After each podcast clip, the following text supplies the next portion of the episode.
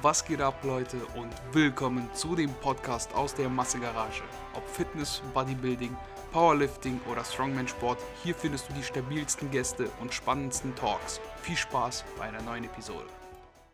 Jo, Leute, und willkommen zu einer neuen Episode vom Massegarage Podcast. Wie immer mit am Start Marvin. Und Marvin, was geht? Wie geht's dir? Erzähl mal, was gibt's Neues? Moin Alex, mir geht's super. Ich habe frei. Ich genieße meine Tage bei dem Wetter auf alle Fälle sehr. Also ich weiß jetzt nicht, wie es bei euch ist, aber bei uns ist mega krankes Wetter in Brandenburg. Also wir hatten gestern irgendwie Höchsttemperatur von 30 Grad. Bei uns sind gestern schon, ist schon gestern jeder Mensch an See gefahren, der an See fahren konnte. Und was habe ich gemacht? Ich habe unten im Keller trainiert. Perfekt, Marvin, du machst alles richtig, alles für die Gains. Ja, bei uns war auch gar nicht so schlechtes Wetter. Ähm, ja. Heute ist es warm und verregnet, also so schwüles Wetter. Das heißt, du kannst mhm. äh, zwar mit kurzen Hosen rausgehen, aber irgendwie fühlt es sich nicht so angenehm an. Ihr kennt das alle, dieses schwüle Wetter, das ist ein bisschen nervig, weil es ist halt eben ja, warm, aber auch gleichzeitig so extrem feucht und du fühlst dich so unwohl, irgendwie verschwitzt den ganzen Tag und wir aber auch nicht. Und bei mir steht heute noch Training an. Es geht diese Woche tatsächlich in einen Deload, Marvin. Ja. Oh. Das ist äh, ein Wieso, Autoreg autoregulativ eingebaut. Ja, also ich muss sagen, die letzten dich ein bisschen Ja, genau, genau. Die, ah. die, die letzten Trainings waren so ein bisschen äh, anstrengend, ein bisschen fordernd. Und wenn dann irgendwie du von Trainingseinheit zu Trainingseinheit immer einen Tag mehr Pause brauchst, dann weißt du so, okay, ist ja vielleicht gar nicht so schlecht. Wenn nicht als, also trainiere generell mit nicht so viel Volumen, deshalb ich werde wahrscheinlich die Intensität ein bisschen runterschrauben, also Gewichte. Nicht, nicht, nicht extrem. Ich habe gemerkt, dass ja. wenn ich im Deload zu tief gehe mit den Gewichten, also mit der Intensität, dann verlerne ich so ein bisschen diese Eigenschaft. Kennst das ja, du bist so ein bisschen raus aus dem Lift, zu leicht. Dann ist der Einstieg immer in die erste Woche recht holprig. Deshalb kürze ich einfach ein, zwei Sätze raus und gehe das einfach auto, autoregulativ an, einfach ganz entspannt. Ich mache mir im Deload sowieso nie Kopf. Da mache ich einfach ein, einen Satz schwer, einen Satz ein bisschen leichter und dann, wenn ich Bock habe, mache ich noch einen dritten. Ansonsten war es das schon. Ja, klar. Ja, sehe ich, seh ich aber genauso. Ich bin da genauso. Ich schraube da auch nicht so weit die Intensität runter, wenn ich in den Deload gehe und mache dann einfach so, wie ich mich fühle. Also hört sich dumm an. Ich trainiere nach dem Plan ganz normal, aber so wie du fühle ich mich besser, mache ich einen Satz mehr, fühle ich mich halt echt ausgepowert, dann mache ich halt einen Satz weniger. Aber halt auch so, dass ich halt den Bewegungsablauf der Grundübung nicht wirklich verlerne. Also mir fällt das nämlich bei mir auch auf, wenn ich mit zu wenig Gewicht gemacht habe, dann ist es bei mir genauso wie bei dir. Dann habe ich nächste Woche, also ist der Bewegungsablauf nicht mehr so ganz da, wie er so halt schwer, in der ne? letzten Woche war. Genau, richtig. Und dann lernt man quasi alles wieder ein bisschen neu. Und in der zweiten Woche läuft dann alles wieder. Ja, aber ich glaube, das ist ein guter äh, Stichpunkt, denn wir wollten heute mal ein bisschen über die Phasenplanung im Sport sprechen. Also gehen da natürlich jetzt nicht so extrem ins Detail. Jeder, der da jetzt vielleicht noch mehr Wissen hat als wir, äh, bitte korrigiert uns nicht. Ich hasse Besserwisserei. Schreibt uns nicht, hört einfach den Podcast nicht an.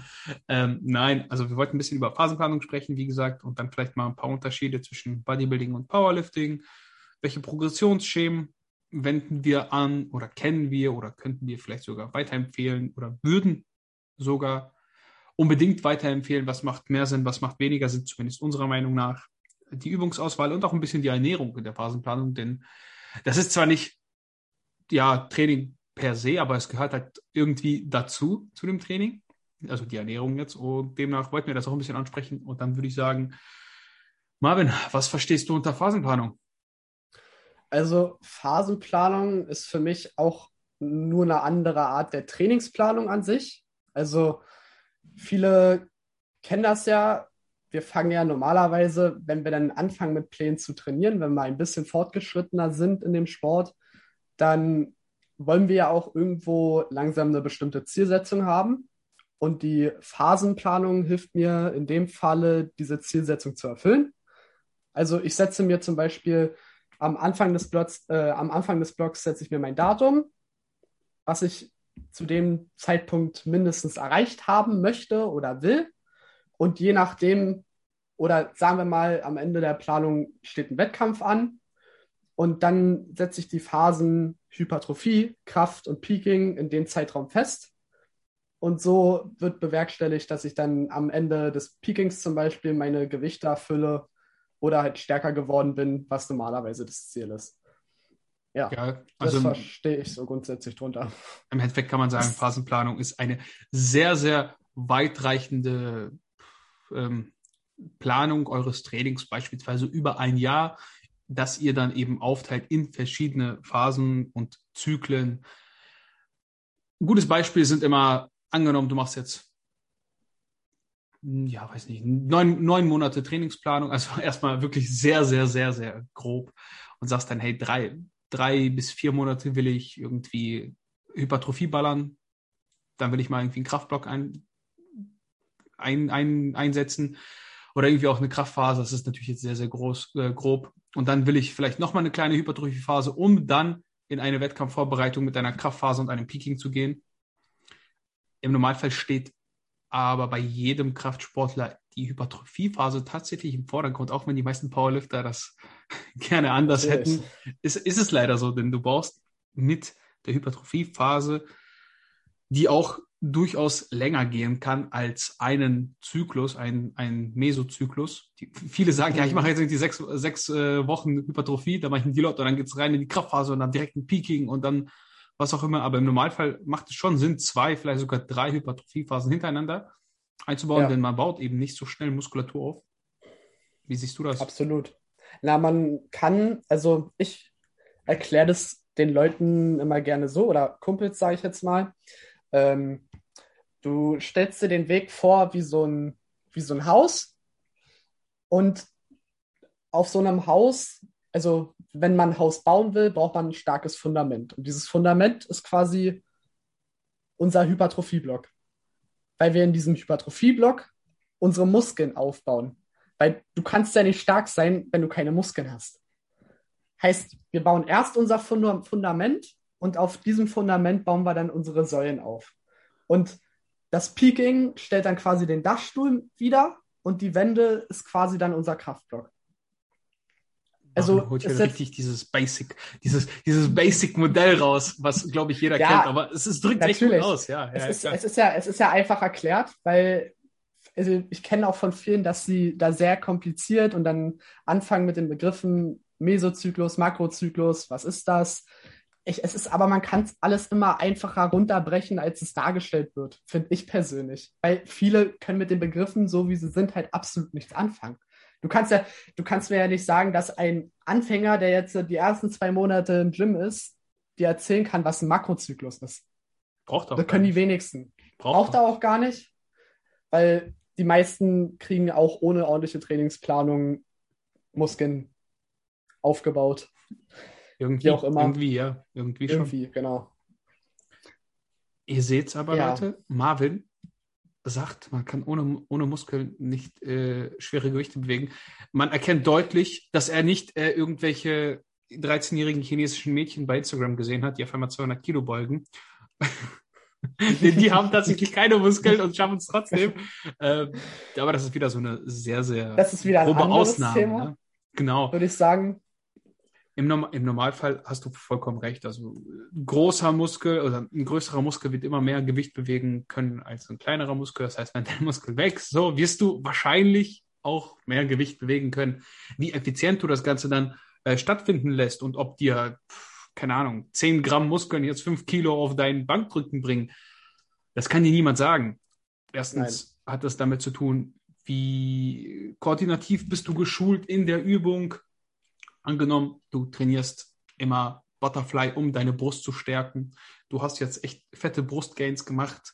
Heißt das nicht automatisch, dass deine Bench um 10 Kilo hochgeht? Kann sein, dass du zweieinhalb Kilo mehr drückst, weil du einfach die Übung nie gemacht hast und weil du vielleicht deinen Trizeps nicht trainiert hast. Also, Natürlich. Als, also, als gutes Beispiel, ne? Ich muss halt aus Erfahrung sprechen, dass ich die ersten, meine ersten Trainingsjahre waren kompletter Bullshit. Und das hat sich dann in meinen Kraftwerten jetzt so zum Schluss gerecht, weil ich halt nicht wirklich, also ich habe aufgebaut, aber nicht so effizient, wie ich jetzt mit meinem aktuellen Wissen hätte aufbauen können. Deswegen, mir hätte größerer Hypertrophie-Block hätte mir mehr gebracht, als dass ich denn grundsätzlich äh, Kraft geballert habe, weil so bin ich halt in meiner Kraftphase ein bisschen stagniert, würde ich sagen. Also bei mir ging es dann irgendwie nicht weiter nach oben. Also heißt es für mich jetzt aktuell wieder rein in die Masse und ballern. ordentlich Wiederholung ballern, damit auch der nächste Kraftblock erfolgreicher läuft als der letzte Kraftblock. Also ich bin stärker geworden, absolut gar keine Frage, aber ich hätte mehr rausholen können, wenn ich im Hypertrophie-Block ein bisschen disziplinierter gewesen wäre. Ja. Aber man, deswegen, man kann immer, also es kommt halt immer darauf an, was deine Zielsetzung ist. Da wir aber hier äh, in einem Pauschalaussagen-Podcast sind und alle anderen geben nie Pauschalaussagen und nur wir geben Pauschalaussagen, weil Pauschalaussagen sind das einzig wirklich Wahre, was den Leuten hilft. Du musst tatsächlich sagen, ey, wenn dich einer fragt, wie viele Sätze soll ich jetzt für meinen Bizeps machen? Und du dem sagst, ja, das kommt drauf an, dann hast du nicht Unrecht. Aber es hat ihm null weitergeholfen. Deswegen bin ich schon ein bisschen Fan davon, irgendwelche Pauschalaussagen oder Richtwerte mitzugeben, weil es eben Klar, also es ist richtig, dass es darauf ankommt. Aber worauf kommt es an? So, wenn du ihm das nie sagst, dann hat er gar keine Möglichkeit, irgendwie äh, Vergleichswerte herzuziehen oder sonstiges. Du musst ja irgendeinen Natürlich. Anhaltspunkt geben. Und deswegen würde ich immer sagen, wenn ihr, wenn du keinen Wettkampf planst, dann ist das höchste der Gefühle für dich, finde ich jetzt persönlich, äh, zwei bis drei Hypertrophiephasen, dann ein Kraftblock. Ich würde gar nicht ins Peaking gehen oder so solche Späße, weil das verschwendete ja, Zeit ist. Das sind drei bis vier Wochen, wo du echt wenig Volumen ballerst und du wirst ja nicht wirklich stärker, sondern du schöpfst nur die Kraft aus, die du jetzt aktuell maximal haben könntest, so anhand deines Natürlich. aktuellen Trainingsstatus. Das heißt, du brauchst ungefähr vier Wochen, die du nichts aufbaust, um das zu maximieren, was du bereits drauf hast so mal ganz vereinfacht gesagt. Deswegen ja, absolut. Finde ich, dass Hypertrophiephasen auch beim Powerlifter immer, hm, ja, wie du gesagt hast, das Fundament darstellen sollten und auch nacheinander ruhig geballert werden sollten und nicht so oft äh, dieses maximal ballern und Kraft und diese eine Wiederholung, die du da gezogen hast, die bringt dir gar nichts, außer dass du dich am nächsten Tag scheiße fühlst. Richtig, genau. Also man muss halt auch einfach sagen, für den Otto-Normalverbraucher, also für den normalen Menschen, der sich fit halten will, dem bringt ein Peaking gar nichts, weil es ist ja nicht sein Ziel, maximal Gewicht hochzugeben. Er will ja gut aussehen. Also ja. bringt ihn in dem Fall das Peaking überhaupt nichts. Ich meine, die Kraftphase ist schon cool, um mal zu sehen, wie viel man eigentlich drauf hat. Aber wenn es danach geht, würde ich halt auch empfehlen, das Peaking sein lassen und halt dann wirklich nur Hypertrophie, Kraft, Hypertrophie, Kraft und dann halt immer mal wieder zu probieren ich bin auch kein Fan davon, irgendwie echte One-RAM Max-Outs zu machen. Auch nicht, ich um auch festzustellen, ob jemand jetzt wirklich äh, ja, sein One-RAM kennt. Also keine Ahnung, du machst, du gibst das in den Rechner ein oder du schätzt das. Ich finde, man kann das immer relativ gut schätzen. Ähm, ja. Besonders wenn du ein bisschen Trainingserfahrung hast, also wenn jemanden fragst, der irgendwie ein bisschen Trainingserfahrung hat, der wird dir sagen, und ob du im Endeffekt 120 oder 115 Kilo drückst, ist vollkommen egal, weil der Unterschied ist so marginal, wenn du das runterrechnest auf die Reps, ob du da jetzt dann 80 oder 81 Kilo auf 8 drücken könntest, dann nimmst du halt 80, ist vollkommen egal. Das, das macht gar keinen Unterschied. Ja, absolut. Äh, also ich meine mal, für die Trainingsdokumentation finde ich es allerdings, finde ich es eigentlich sehr schön, wenn du die Werte hast. Das Ausmaxen an sich? Ja, na, dadurch, also ich finde persönlich, ich habe dann einen besseren, ich kann damit besser rechnen. Also ist nur für meinen Kopf jetzt, ja, aber ich kann mit ja, weil es echt ist, ne? weil es echt ist, genau. genau weil du hast die dann aufgestellt. Aber ich persönlich rechne, also im Normalfall, wenn, wenn ich Planungen mache, einfach mit einem One-RAM rechnerisch ermittelt. Wie gesagt, ja. ob du das dann am Ende abweicht, das ist vollkommen egal. Das spielt für die, für, für die Planung der Training, also des Trainings eigentlich gar keine Rolle, weil wenn du merkst, dass irgendwie das Gewicht zu leicht war, dann kannst du immer noch draufpacken oder wenn es zu schwer ist, kannst du immer noch runternehmen. Und es ist auch nicht schlimm, wenn du in der ersten Woche merkst, dass die erste Woche vielleicht zu schwer ist oder vielleicht ist es in der zweiten und sagst, ey, ich habe ein bisschen übergeballert in der ersten, jetzt ist die zweite und oh nein, jetzt schaffe ich die Zahlen nicht auf meinem Plan, den ich da errechnet habe. Das ist alles immer sehr viel Orientierung. Aber genauso wenig bin ich auch Fan davon, nur mit Reps in Reserve zu arbeiten. Das heißt, jemanden überhaupt keine Gewichte aufzuschreiben, weil so hast du überhaupt keine Kontrolle darüber und überhaupt keinen ja. Richtwert. Weil wenn du Richtig. nur mit deiner Tagesverfassung arbeitest, Digga, wenn ich immer nur mit meiner Tagesverfassung arbeiten würde, dann würde ich immer nur, weiß nicht, mit der Stange beugen oder so, mit 60 Kilo. Weil da, wenn du dann Gewicht draufpackst, ah, ist, weißt du, du packst 20 Kilo drauf und es bewegt sich genauso schnell, aber du denkst jedes Mal so, fuck, ich sterbe. Und manchmal, Same. Mir schreiben so viele Leute immer, ja, ey, wenn du, wenn du genau diese 200 Kilo, die ich da gezogen habe, ne? Ja, Junge, die Ja. sehen voll easy aus, da wären bestimmt noch übelst viele drin. Ich so, ja, das ist ja die Kunst. Das ist ja das, das ist ja der Sinn der Sache. Deine letzte Wiederholung soll schon vernünftig aussehen. Auch wenn sie deine letzte ist. Du sollst sie nicht komplett runterkrüppeln. Und das, das ist ja dieses, dieses Technikbeherrschen, dass dein Maximalversuch, Maximalversuch wird nie aussehen wie eine leichte Rap, aber annähernd gut aussieht. Also, dass man das fast von Natürlich. außen gar nicht sehen kann. Ja, das ist immer wichtig. Natürlich. Also ich habe zum Beispiel auch mit API gearbeitet. Und ähm, als ich denn die erste Zeit damit gearbeitet habe, bin ich gar nicht mit klargekommen, weil durch die Schichtarbeit ist meine Tagesverfassung sowieso immer für den Arsch, also auf Deutsch gesagt. Und da geht es mir genauso wie dir. Wenn ich brauche auch jede Woche schon Gewichte oder Richtwerte, mit denen ich arbeiten kann, weil nur mit API kann ich auch nicht arbeiten. Also da geht es bei mir dann auch irgendwie nicht so. Also ich habe immer eine Gewichtsspanne von 10 Kilo so ungefähr, in der ich mich bewege. Wenn ich halt, wenn ich weiß, dass es mir schlecht geht, dann gehe ich halt die 10 Kilo runter oder versuche, weiß ich, in 2,5er Schritten hochzugehen. Und wenn ich dann merke, yo, es ist Kraft im Tank, du kannst ballern, dann gehe ich halt hoch.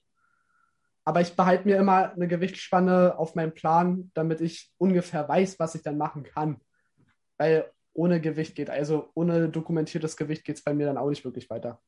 Du warst ja beispielsweise in einem Coaching, äh, ohne Genau. jetzt Geheimtricks deines Coaches verraten zu wollen, aber hat er mit, nur mit RPEs und auch mit vorgegebenen Prozenten gearbeitet? Also was ist deine Erfahrung einfach? Ähm, wir haben mit beidem gearbeitet. Mhm. Also in den letzten, also in den Kraftwochen, also in den letzten Kraftblöcken, es waren ja zwei, äh, haben wir dann mit äh, vorgegebenen Gewichten gearbeitet, also mit Prozenten. Mhm. Und in den Hypertrophie-Blöcken hat er mir halt einfach nur die API aufgeschrieben und in welchem Bereich ich mich befinden soll und dann war das in Ordnung gewesen. Okay. Ja. Also, Sehe ich ähnlich, aber auch, ich bin auch großer Fan davon, in der Hypertrophie-Phase den Leuten vorzuschreiben, in Anführungszeichen, welche Gewichte sie nehmen sollen.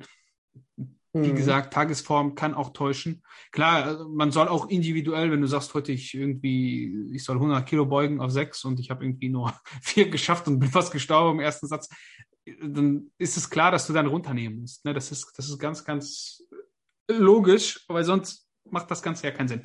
Und da, das ist auch wichtig, dass die Leute das einschätzen. Aber für viele ist es besonders, wenn sie anfangen mit dem Sport, ein Segen, ein Segen, vorgegebene Werte zu haben. Denn dann müssen sie es Genau. noch abarbeiten und kriegen dann erst ein Gefühl. In der Regel sind diese Werte schon sehr genau. Also klar, die können mal abweichen, aber die sind annähernd an dem, was sie auch erfüllen sollen. Also wenn dein, äh, vielleicht ein Beispiel, wenn du mit 90 Prozent beispielsweise drei mal eine Wiederholung machen, also drei Wiederholungen machen könntest. Und dann wärst du am Limit. Die letzte wäre halt schon gekrüppelt und das war wirklich die letzte, ne? Du würdest keine vierte mehr Ja. schaffen. Oder mit 95. Also hängt, hängt euch jetzt nicht an den Zahlen auf, das ist einfach ein Beispiel. Dann ist es klar, dass wenn ich mit 90 Prozent zwei Raps mache, dass ich dann eine Raps, ein Rap in Reserve habe. Und dann ist es doch viel einfacher, 90 zu, auf 2 hinzuschreiben, als Raps in Reserve 1. Weil sonst hast du ja gar keinen. Richtwert. Also du hast gar keinen Richtwert. Ne? Ähm, deswegen bin ich großer Fan von prozentbasierten Planungen und natürlich auch unter Ber- Berücksichtigung von diesen ganzen subjektiven Faktoren, die sind ja nicht wirklich objektiv. Ne? Das ist eine Einschätzung. So. Demnach, ähm, vielleicht die nächste Frage, die sich dann aufstellt, wenn wir von Reps in Reserve, Prozentplanung und sonstiges sprechen. Findest du, sowas macht nur Sinn im Bodybuilding oder auch, beziehungsweise nur Sinn im Powerlifting oder auch im Bodybuilding?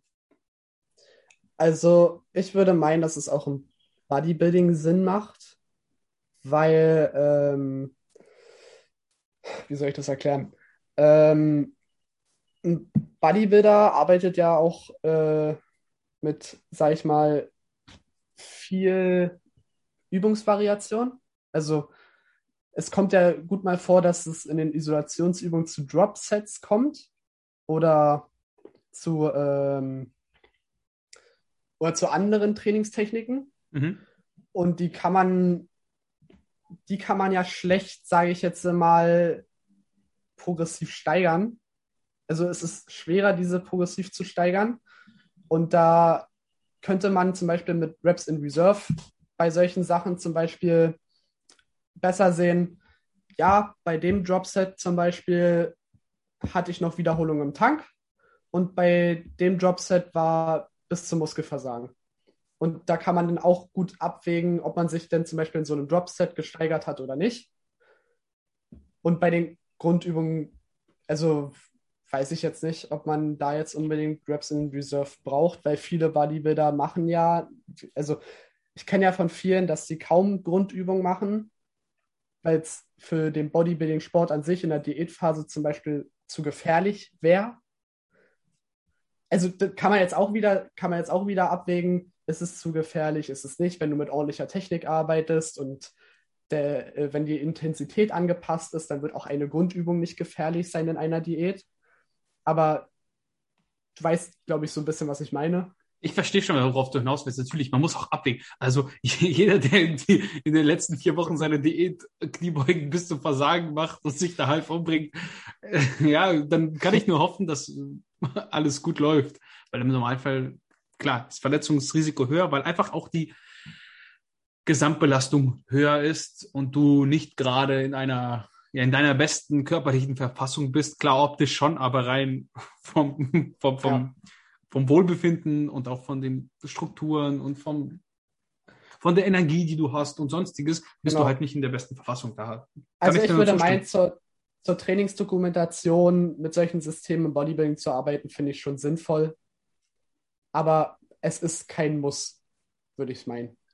Ich finde für mich persönlich, ist der einzige Unterschied zwischen einem Bodybuilder und einem Powerlifter. Abseits von Gewichtsklassen jetzt, äh, die lassen wir mal außen vor, weil es klar, wenn du irgendwie in der 93er starten willst, dann kannst du dich irgendwelche Aufbauphasen machen und bis 110 Kilo hochgehen, weil das macht keinen Sinn. Ne? Das äh, lassen wir mal außen vor, weil das gehört irgendwie zum gesunden Menschenverstand dazu, dass du dich ungefähr bei deiner Gewichtsklasse halten solltest. Und da arbeitest du natürlich auch ein bisschen anders nochmal mit, vielleicht sogar mit mehr Kraftphasen und weniger Hypertrophieblöcken weil du eben deine aktuelle Masse, sagen wir es mal so, optimal nutzen willst. Ein genau. Bodybuilder möchte maximal viel Muskulatur aufbauen.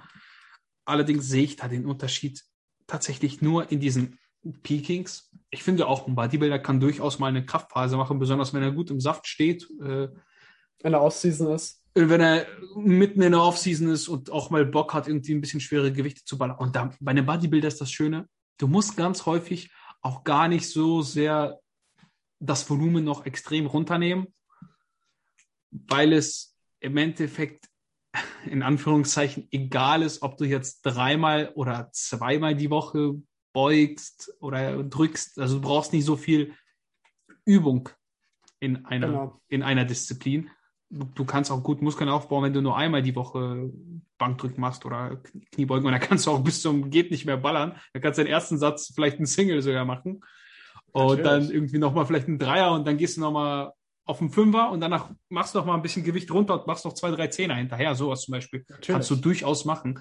Da bist du nicht so eingeschränkt. Powerlifter leben ja davon, dass sie die Übung möglichst häufig machen, um eben, das hört sich was so doof an, um in der Übung mehr Übung zu bekommen, um genau. sie besser auszuführen, technisch äh, sie zu verbessern, kleine Nuancen, den Ellbogen hier und da irgendwie vielleicht anders zu platzieren, um dann noch einen besseren Hebel zu erzeugen und sonstiges. Da geht es ganz, ganz viel darum, das Gewicht möglichst optimal zu bewegen, mit möglichst wenig Anstrengung im Endeffekt, um so noch mehr Last bewegen zu können da geht es auch darum, dann vielleicht den Hebel zu verkürzen, beziehungsweise die Range of Motion in einem Bereich, der eben definiert ist von den Powerlifting-Regeln, um das möglichst Maximale rauszuholen. Da geht es gar nicht darum, den Muskel möglichst gut zu spüren. Natürlich. Und das ist eigentlich der größte Unterschied, dass es dann noch dieses Speaking gibt, der nochmal in diese ganz, ganz hohen Bereiche geht, um wirklich das äh, sehr wettkampfnah und sich auf den Wettkampf vorzubereiten und sein maximales Potenzial auszuholen, das brauchst du als Bodybuilder nicht. Wenn du da mal eine Kraftphase machst und ein bisschen ballerst und ein bisschen Gewichte höher und ein paar Wiederholungen niedriger. Ja, genau. Wie du meintest, man kann ja auch mit verschiedenen Techniken den Muskelreiz setzen. Man muss ja nicht unbedingt schwer trainieren, um den perfekten Reiz für den Muskelaufbau zu setzen den ein Bodybuilder zum Beispiel braucht. Ein Bodybuilder ja. muss nicht 200 Kilogramm Kreuzheben machen. Dann ja. lass ihn 130 Kilo rumänisches Kreuzheben machen mit Tempo und dann kommt der gleiche Reiz dabei raus, als würdest du mit 200 heben. Ist halt also, schwer messbar, ne? Ist halt schwer messbar. Das ist, ist immer halt das schwer messbar, ja. Und deswegen ist auch Bodybuilding viel dieses, äh, wo dann immer gesagt wird, ja, das ist so Bro-Science, dieses Gefühl und Muskelgefühl und sonstiges. Ist es irgendwo schon, aber es bewahrheitet sich dann häufig doch damit, dass wenn du einen Muskel gut spürst in der Übung, dann arbeitet er besser. wahrscheinlich auch, ja, und er wächst dann wahrscheinlich auch besser, weil du eben genau diese Muskelfasern benutzt und nicht noch umherliegende, keine Ahnung. Wenn du ein rumänisches Kreuzheben machst, willst du möglichst viel aus den beiden Bizeps und den Hintern arbeiten. Wahrscheinlich sogar mehr aus den beiden Bizeps als aus dem Hintern, der arbeitet aber mit wenn du rumänisches Kreuzheben machst, um besser Kreuzheben zu können, einfach um mehr Gewicht bewegen zu können, um Gesamtlast aufzubringen auf die Muskulatur, ist es egal, dann ist wichtig, dass alles wächst ja, im Endeffekt. Ne? Natürlich. Ja. Genau, das dann hätten wir auch. Das schon mal abgehakt. Aber dann sind wir auch gleichzeitig beim Progressionsschema angekommen, so ein bisschen, weil ich sagte ja, ja ich arbeite viel mit äh, Prozenten. Demnach ja. ergibt sich der logische Schluss, dass meine Progression häufig daherkommt, dass die Intensität, eigentlich ist das ja eine doppelte Progression, wenn du es so siehst. Weil deine Sätze ja. sind ja gleich, also deine Sätze und Wiederholungen bleiben gleich, aber du steigerst gleichzeitig das Gewicht. Das heißt, du steigerst nicht nur nicht nur das Gewicht, sondern auch über die Reps und somit auch insgesamt das Volumen. Also das Volumen ja. und die Intensität. Hm. Wie siehst du das? Wie machst du das gerne? Wie fühlst du dich am wohlsten? Es gibt ja auch Leute also, beispielsweise, also ganz kurz, die Wiederholungen runternehmen aber das Gewicht hochmachen, um diesen Volumenfaktor auszugleichen, aber die Intensität zu steigern. Ja, das gibt's auch. Ähm, ich muss sagen, ich bin da genauso wie du, Alex. Also ich steigere mich von Woche zu Woche auch lieber mit Gewicht als mit dem Volumen. Aber ja, das, kommt ja mit, schon, das kommt ja mit. Das wird ja automatisch. Also wenn du die Reps beibehältst, ja. dann kommt es ja auch automatisch mit. Natürlich. Aber bei, ich habe auch schon viele andere Trainingspläne gesehen, die ähm, wie du zum Beispiel meintest, äh, in der ersten Woche stand zum Beispiel drin, äh, Wiederholungsbereich und als Progressionsschema, es ist ja auch eine Progression, wenn du nur eine Wiederholung in der nächsten Woche mehr machst mhm. mit dem gleichen Gewicht. Dann hast du halt quasi, du gehst halt drei Wochen, gehst du halt diesen Wiederholungsbereich hoch, dann gehst du mit der, äh, und dann erst gehst du mit der Intensität hoch. Habe ich auch schon viel gesehen. Mhm es ist halt eine kleinere Progression, aber hat genauso viel Effekt. Aber ich muss sagen, meine Progression verändert sich halt dann, wenn es um die Isolationsübungen geht, weil Bizeps Curls und alle anderen Isolationsübungen, die ich mache, da bin ich lieber ein Freund davon, das Volumen zu erhöhen.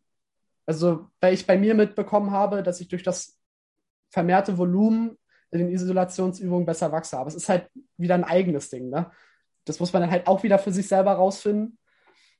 Ähm, ich spiele da immer ein bisschen mit rum. Also ich spiele nicht zu viel rum, ich lasse vieles gleich, weil nur mit, ähm, mit Konsistenz, also, weißt, also du weißt, was ich meine? Dass mit konstanten halt, äh, Faktoren, ja, genau. Genau, also dass ich halt bei konstanten Faktoren bleibe. Aber ich äh, spiele halt auch manchmal ein bisschen rum und gucke, ob ich vielleicht da noch mal eine Stellschraube drehen kann oder da noch mal eine Stellschraube gehen kann. Also wenn es um die Grundübungen geht, Intensität steigende Progression und wenn es um die Isolationsübung geht, steigere ich das Volumen. So mache ich das. Ja. ja. sehe ich auch mit am sinnvollsten. Also es kann auch mal passieren, dass irgendwie mal von der ersten auf die zweite Woche vielleicht noch irgendwie ein Satz Kreuzheben dazukommt oder, oder von der zweiten auf die dritte oder äh, irgendwie ein Satz Kniebeugen noch mehr. Weil, ja, also hat ja auch dann was mit Übung zu tun wenn du nur Einsatz beugst und das vielleicht sogar, wenn du es dann trotzdem dreimal die Woche machst, es sind trotzdem nur drei Sätze beugen. Und ja, es klar. kann schon Sinn machen, ein paar Sätze mehr zu machen. Die müssen dann natürlich nicht so schwer sein, aber auch einfach um die Übung beizubehalten, auch wenn du sehr Bodybuilding-orientiert trainierst. auch wenn wir es vorhin gesagt haben, man wächst zwar auch besser mit einmal die Woche den Muskel zu trainieren.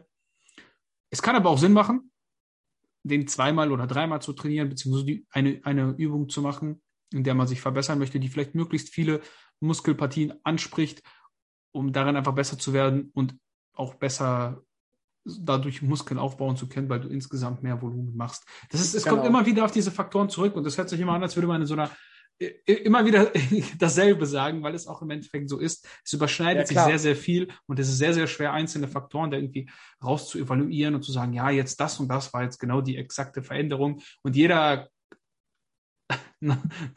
Atrophie-Coach, Atrophie-Coach, nennt man sie auch, der dir das erzählen möchte, besonders hier immer im Naturalbereich, ja, wir machen hier unser Screening und dann sammeln die irgendwelche Daten, die vollkommen, vollkommen scheißegal sind. Also ganz ehrlich, das sind meistens Leute, die sehen irgendwie aus wie Kacke, haben keine nennenswerten Kraftleistungen und tracken irgendwie ihre Blaulichteinstrahlung vom Schlafen gehen, um das zu optimieren. Ja, halt's Maul, Alter. So ballert einfach mal noch einen Satz mehr und irgendwie noch ein bisschen, noch eine Platte drauf. Manchmal ist es so einfach. Ja, ist so. Ja, manchmal ist es so.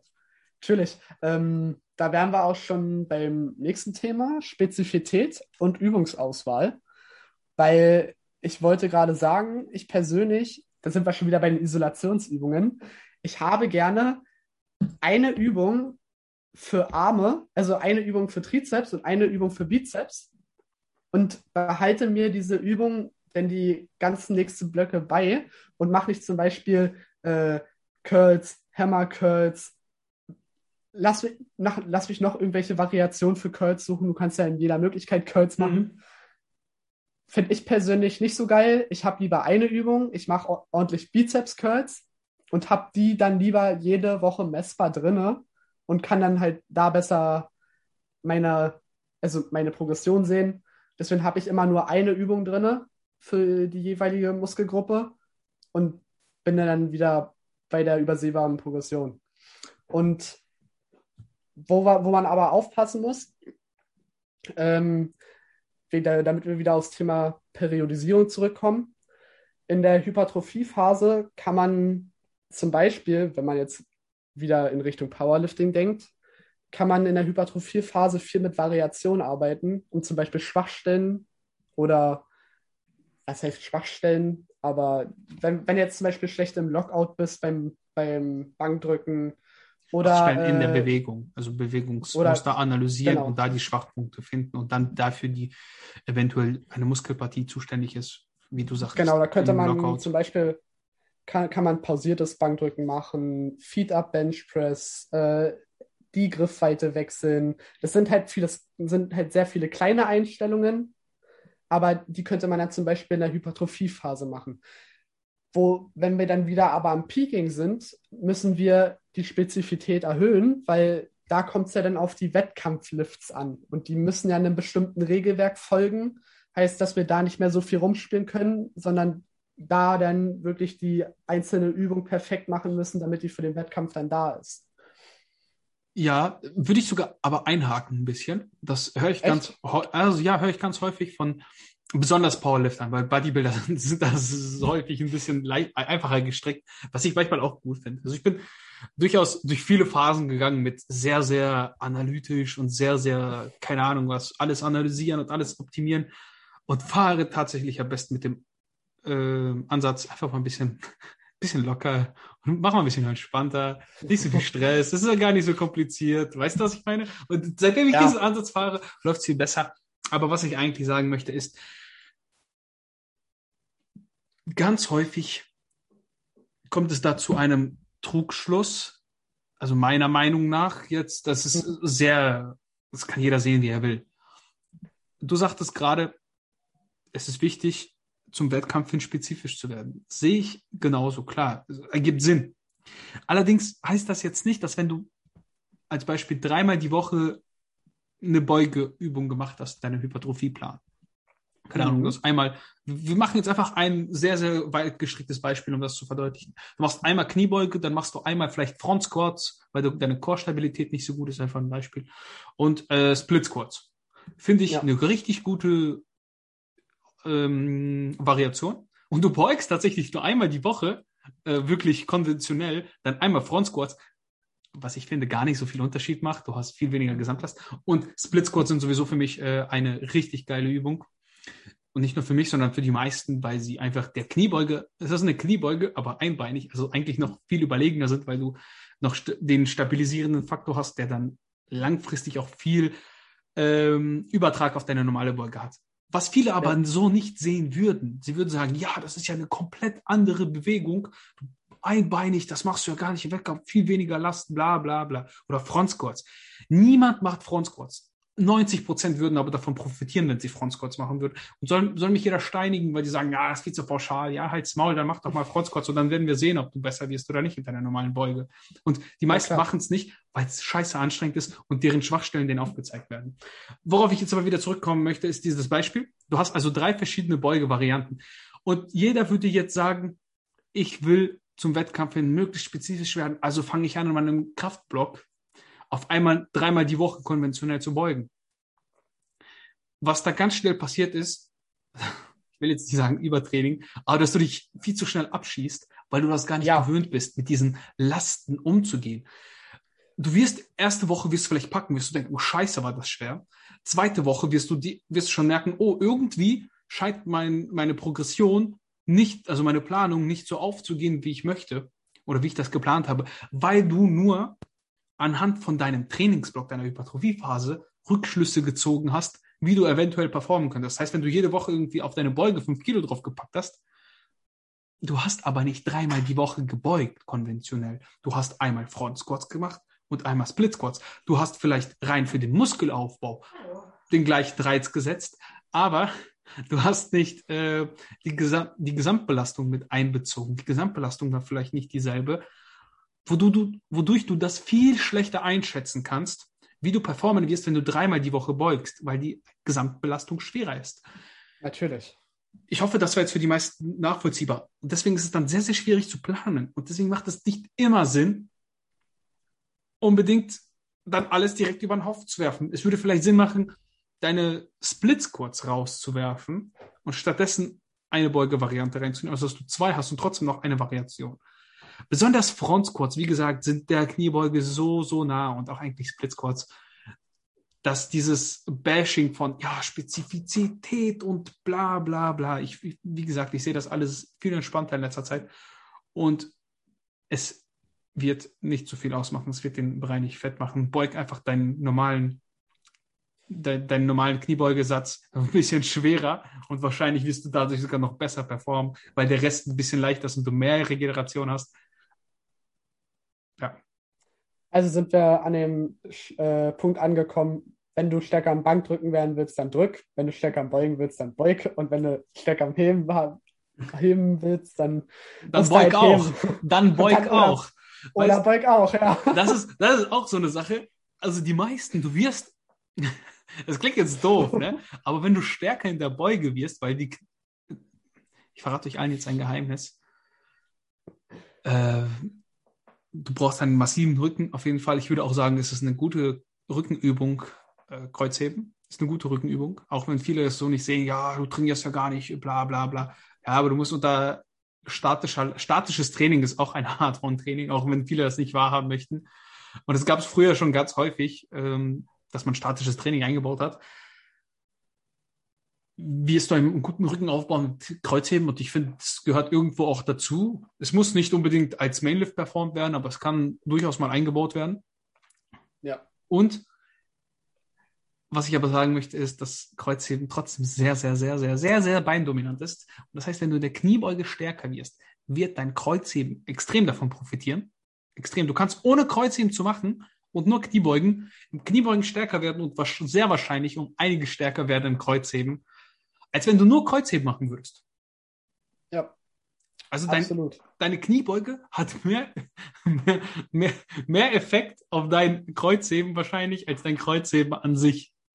Oder deine Kreuzhebe-Variation. Ja, oder deine Kreuzhebe-Variation. Das ist, das ist krass, ne? Das ist schon heftig. Achso, was ich noch sagen wollte, weil wir vorhin bei Split Squats waren, packt bei euch in jedem, in jedem Plan sollten Split Squats drin stehen. Ja. Diese Übung ist es. Also jetzt mal wirklich Real Talk. Es gibt keine bessere Beinübung als Split Squats. Also meiner Meinung nach. ich habe durch die Split Squats die meisten Gains gemacht, bin in der Kniebeuge stärker geworden und es gibt kein geileres Gefühl, als wenn die Quads nach einem Satz Split Squats richtig brennen. Also ich hatte ich mich dafür, aber ich hatte diese Diskussion letzt, also das heißt Diskussion, wir hatten so eine kleine Unterhaltung mit Dennis, ich glaube Kramer heißt er mit Nachnamen. Dennis, ich hoffe, wenn du zuhörst, du nimmst mir nicht übel. Auf jeden Fall DM unterstrich äh, Personal Training bei Instagram. Ist ein sehr starker Dude und auch ein sehr, sehr netter Mensch. So könnt ihr gerne mal schreiben, wenn ihr ein Personal Training haben wollt. Also würde ich jedem empfehlen. Also seine Trainingsansätze finde ich auch mega cool. Äh, sehr entspannter Typ. Und wir haben mal ein bisschen über Split Squats philosophiert, weil wir eine kleine Challenge am Start hatten.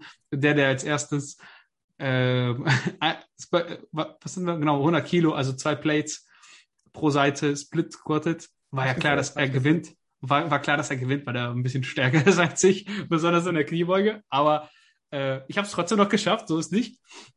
Und da sind wir zu dem Schluss gekommen, dass die meisten Leute einfach viel zu leicht Split Squats machen. Die unterschätzen sich dermaßen, weil diese Übung einfach so brutal ist. Du musst erstens, wenn du das auf Zehner machst, machst du 20 Wiederholungen, weil du pro Bein immer 10 machst. Also für den Körper, jetzt nicht fürs Bein, aber für den Körper sind es 20 Wiederholungen. Jeder weiß, 20 Wiederholungen in der Beinpresse oder so, die bringen dich um.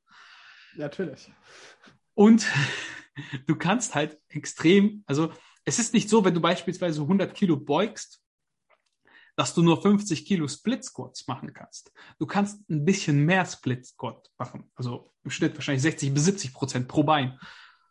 Es hat irgendwas mit, äh, ich habe keine Ahnung, irgendeinen Ausgleichsmechanismus. Ich hatte mal so einen Podcast gehört, da wurde das besprochen, was war ziemlich interessant, dass dein Körper sehr, sehr viel ausgleicht und sehr viel stärker ist als prozentuales, du kannst es nicht runterbrechen, dann durch zwei und dann packst du nur so viel. Er ist eigentlich einbeinig oder einarmig stärker als zwei beidarmig. Ja, ich weiß, was, so, du meinst. Ne? Ich habe keine Ahnung, wie dieser Mechanismus heißt, aber ihr könnt es mal googeln irgendwie oder auch gerne mal mir vielleicht nochmal schicken, würde ich mich drüber freuen. Äh, genau. Und ich sehe ganz häufig Leute, ey, die machen irgendwie, die beugen 180 Kilo, machen dann Split Squats mit so 20, 30 Kilo. Das ist halt nichts. Ja, das ist halt also, nichts. Das ist halt, ja, das ist halt nichts, wenn du bedenkst, dass du mehr als die Hälfte davon wahrscheinlich einbeinig machst. Das heißt, wenn du 180 Kilo squatten kannst, dann wirst du wahrscheinlich mehr als 90 Kilo Split squatten können. Ja. Also ich mache es zum Beispiel auch ähm, mit einer Kurzhantel, aber ich äh, arbeite dann viel mit Tempo zum Beispiel mhm. bei Split Squats. Also, an, weil ich halt so viel in meinem Keller nicht an Verfügung habe an Gewicht. Ja, das ist noch was anderes, ne? Das ist noch komplett was das anderes. Ist halt, das ist halt was anderes, das stimmt, denn ähm, also meine Kurzhantel ist auf maximal 45 Kilo beladbar. Also ich habe diese, ob es jetzt wirklich 45 Kilo sind, sei dahingestellt, weil es diese Zementscheiben sind. Also ja, scheiße. Fange ja auch irgendwann, fange ja auch irgendwann mal an zu bröckeln. Ähm, und dann belade ich die halt so voll und arbeite und gehe dann halt quasi vier bis fünf Sekunden runter und dann explosiv wieder hoch. Also ich arbeite dafür mit Tempo und dann zehn Wiederholungen jeweils. Und die brennen dann halt auch wirklich schon gut rein. Ja, auf jeden gerade Fall. Mit, gerade mit Erhöhung, also wenn man, ich mache es manchmal auch so, dass ich quasi meinen Vorderfuß erhöhe, also nicht nur den hinteren, der ist ja sowieso oben, aber dass ich meinen Vorderfuß quasi auf eine Scheibe stelle und damit noch mehr Range of Motion mitnehme. Hm. Und dadurch ist das Tempo halt quasi noch brutaler. Also man kann sich die Übung immer schwerer machen. Ja. Man muss so den, man muss so die Disziplin haben, die Übung auch durchzuführen. Alles, was du schlimmer machst, kriegt gefühlt irgendwie noch einen Faktor von zwei. Weißt du, du denkst so, oh, ja gut, das wird ein bisschen schlimmer, das wird aber dann doppelt so schlimm, wie du es erwartet hast. Aber das, ja, ja, ja, das Mann, ist halt ja, so. Mann, ist halt, ist halt echt so. Ja, also Split Squats auf jeden Fall, ey, guck mal, wie viele Leute arbeiten beim Rudern einarmig oder beim Drücken irgendwie einarmig im Sinne von, wenn sie mit Kurzhanteln trainieren, ist ja auch im Endeffekt einarmige Übung. Aber bei den Beinen fast nie. Ne? Und Split Squats sind ja genau das, also Split Squats sind ja genau das, einbeiniges Training, unilateral. Deswegen, äh, unilaterales Training ist immer eine super Sache, immer eine gute Ergänzung. Ich finde auch, Definitiv. Auch wenn ich es hasse, also ich zum Beispiel, ich hasse es, mit Kurzhanteln zu trainieren im Sinne von ähm, Rudern oder Drücken, Bankdrücken oder so, einfach weil dann wackelt alles. Genau dieses, genau dieser Schwachpunkt kommt dann, den, von dem ich vorhin bei Front Squats gesprochen habe. Ich bin übrigens auch jemand, ja. der keine Front Squats mag, ne, Leute. ich, ich tue immer nur so nicht. schlau so. Aber ich hasse es auch. Aber ich weiß, dass es unnormal viel bringt. Und genau deswegen versuche ich dann auch manchmal diese Übungen einzubauen, die mir eben ja auf den ersten Blick so nicht liegen, weil ich denke, oh, das fühlt sich voll kacke an. Aber weiß, langfristig gesehen werden sie viel, viel bringen, wenn du darin besser wirst. Ne? Natürlich, natürlich. Kommen wir auf unseren letzten Punkt, Marvin, und zwar Ernährung ja. in der Phasenplanung. Und ich glaube, das betrifft tatsächlich eher den Bodybuilder als den Powerlifter. Ja. Aber nicht unbedingt natürlich. Also Powerlifter haben wir vorhin ja schon gesagt, du solltest dich irgendwo in deiner, mh, hm, ja, in deiner Gewichtsklasse halten, plus minus zwei Kilo. Also minus eher weniger. Die meisten sind ja immer drüber und diäten dann oder machen Watercuts oder sonstiges. Ja, also Ist ich habe zum Beispiel ne? das Problem, ich muss auf meine Gewichtsklasse kommen. Ja, das kriegen also, wir hin. ich, ich, ich, kann, ich kann bis zum Schluss, bis ich meinen Wettkampf mache, fressen wie Bekloppter und muss nicht diäten. In welcher Klasse willst dann, du starten? Ähm, Plan war eigentlich 75 Kilo, als der Wettkampf noch war. Also das als ist ja nur den ersten Wettkampf. Bei Bending war es, ne? Das ist jetzt genau, keine offizielle jetzt Gewichtsklasse. Das ist keine offizielle Gewichts, doch 75, nee, 73 Kilo. 73 und 83 oder 82. Genau, da hätte ich, da hätte ich dann, ja, was heißt Diäten? Bei mir wären die Kilo schnell runter gewesen. Also hm? davon mal abgesehen. Und jetzt äh, so 83 Kilogramm wäre schon nice fürs nächste Jahr.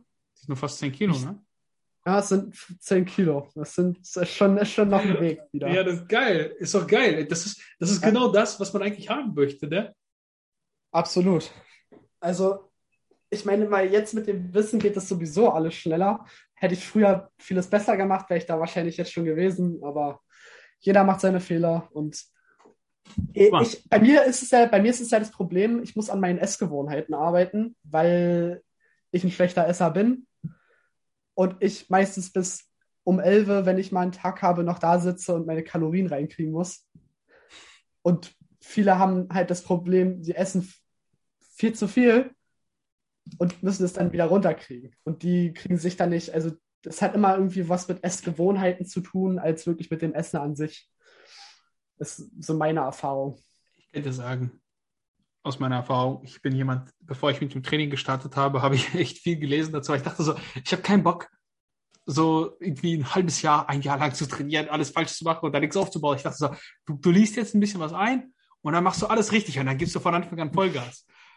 Ja. Was Technik und Trainingsplanung angeht, hat das geklappt. Was Ernährung angeht, haben dann aber psychologische Sachen natürlich mit eingespielt, weil wenn du mal abgenommen hast, hast du Angst, wieder dick zu werden. Und dementsprechend hast du da zu wenig gegessen. Also ich habe da zu wenig gegessen und da auch ja. fast alles an Gains liegen lassen, weil das nicht gepasst hat. Obwohl der Rest gut war. Also ich habe nie irgendwie so Schwachsinn trainiert wie Sechser, Zehner Splits und äh, Muskel, keine Ahnung, Verwirrung und du musst irgendwie kein, ich ja. habe keinen Plan, was es da alles gibt. Also ähm, ich habe, glaube ich, das höchste der Gefühle, was ich je trainiert habe, war, war ein Dreier-Split und ich glaube auch meine Woche irgendwie ein Vierer-Split, weil das zeitlich nicht gepasst hat. Da habe ich einfach mhm. mein, mein Push-Training auf Schulter, Arme und, und, und äh, Brust aufgeteilt, ne? weil ich da zeitlich, ja. das war irgendwie eine Woche, das war das höchste der Gefühle und äh, so einen Schwachsinn habe ich danach nie wieder gemacht bin eigentlich immer relativ gut gefahren. Jetzt mache ich Ganzkörpertraining so und das läuft besser als je zuvor. Am Anfang habe ich ja auch mit dem Ganzkörper gestartet, dachte immer so, hm, irgendwie so, man kennt das ja. Wenn man startet, dann denkt man irgendwie so, Splits sind der heilige Gral. Und wenn du dann endlich ja, aufsplittest, dann geht's richtig los. Dann, dann wirst du, du wirst explodieren.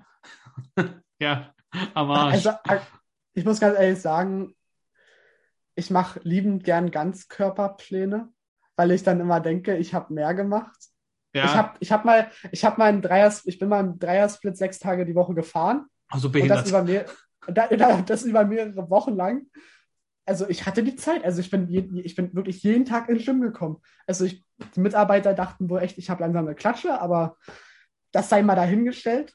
Und ich bilde mir ein, dass ich dadurch gut Gains gemacht habe.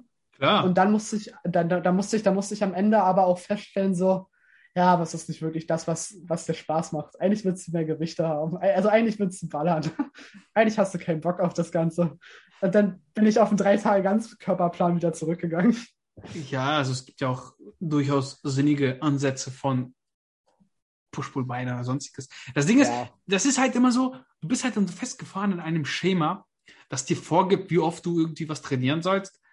Und sobald du da irgendwie was austauscht, kommt es nicht mehr hin und du musst dir viel mehr Gedanken machen. Deswegen sind ja, sind ja nicht so, dass Ganzkörperpläne irgendwie, äh, dass das bedeutet, dass du jede Woche irgendwie dreimal Kreuzheben machen musst und du musst dreimal Bankdrücken und du musst dreimal Kniebeugen und sonst was. Aber du kannst ja auch einmal Kniebeugen machen und einmal Beinstrecker oder so.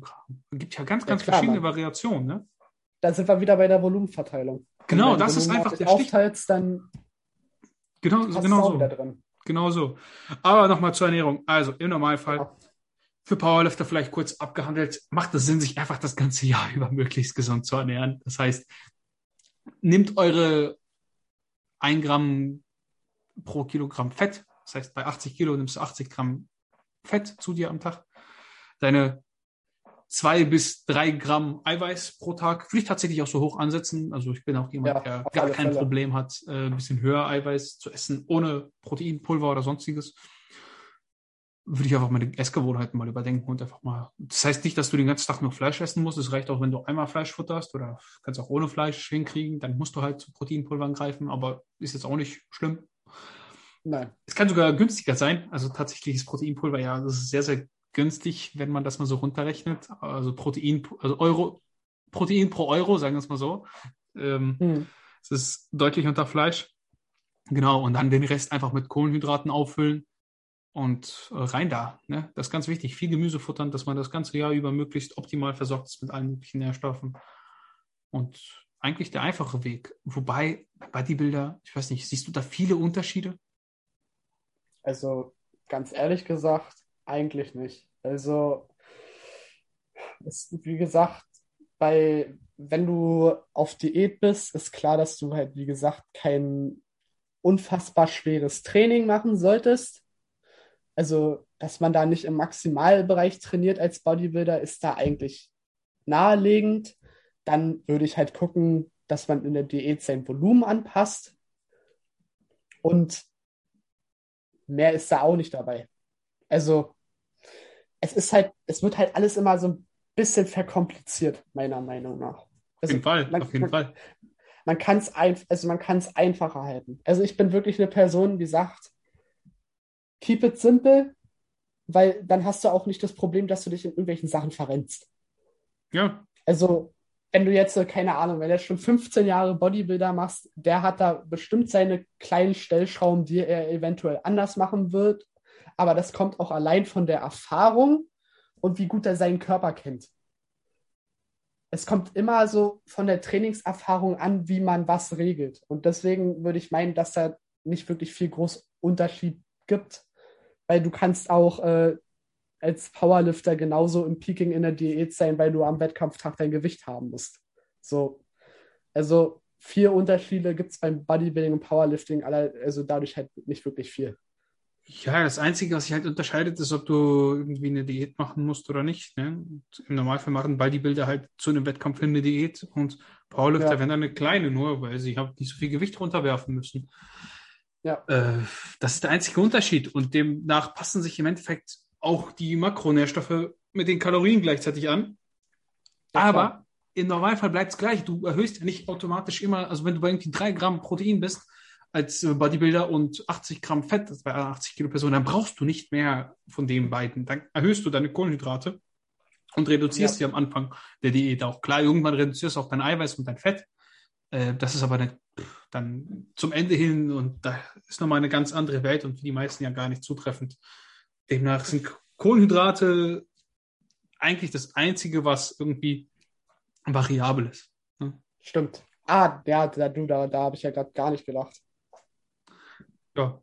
Ich würde sagen, das war eine sehr informative Folge eigentlich für euch, Leute. Demnach, Definitiv. Marvin, hat mich wie immer gefreut. Es hat Spaß gemacht. Mich auch. Ich, äh, auch.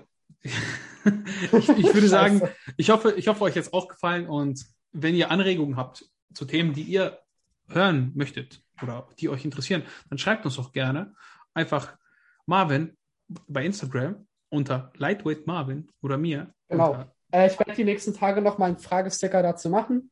Auf also, jeden Fall. Das wäre geil. Morgen wird wieder ein Fragesticker für die, für die Podcast-Folgen kommen. Also schreibt mir da bitte eure Wünsche und Themen und Gedankenreihen, Anregungen. Anregungen, die wir dann nächste Woche besprechen können. Da würde ich sagen, an der Stelle verabschieden wir uns dann. Marvin, mach's gut, Leute, macht's Ja. gut und bis zum nächsten Mal. Genau.